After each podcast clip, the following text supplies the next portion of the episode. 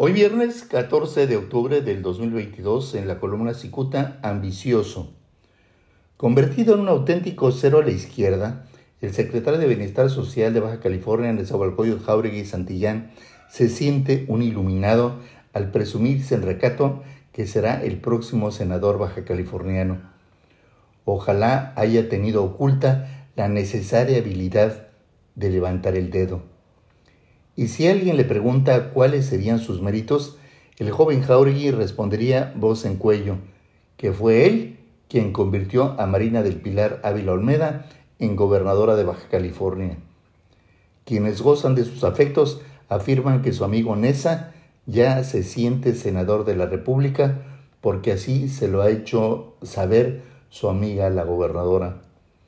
Este hombre consiguió recientemente convertirse en consejero político estatal de Morena y desde ahí busca apuntalar a su novia, la diputada federal por Morena, Julieta Ramírez, para convertirla en alcaldesa de Mexicali. Tones Ahualcoyot quiere colocar a su amorcito en el lugar que hoy ocupa la también morenista Norma Bustamante, quien seguramente buscará reelegirse. Egresado de la Universidad Autónoma de Baja California, la UABC, el joven Jauregui minimiza a sus eventuales contrincantes, entre ellos al actual alcalde de Ensenada Armando Ayala Robles, corcholata del exgobernador Jaime Bonilla Valdés y del impresentable diputado local Marco Antonio Blázquez Salinas.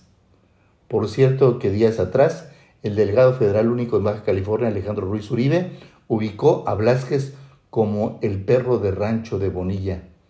De esta forma, se ilustra el servilismo. Por cierto, Blasquez cacarea que sustituirá a Bonilla en el Senado de la República, pues ya tiene la experiencia como senador, o sea, que observa el paquete completo. Muchas gracias, le saluda Jaime Flores.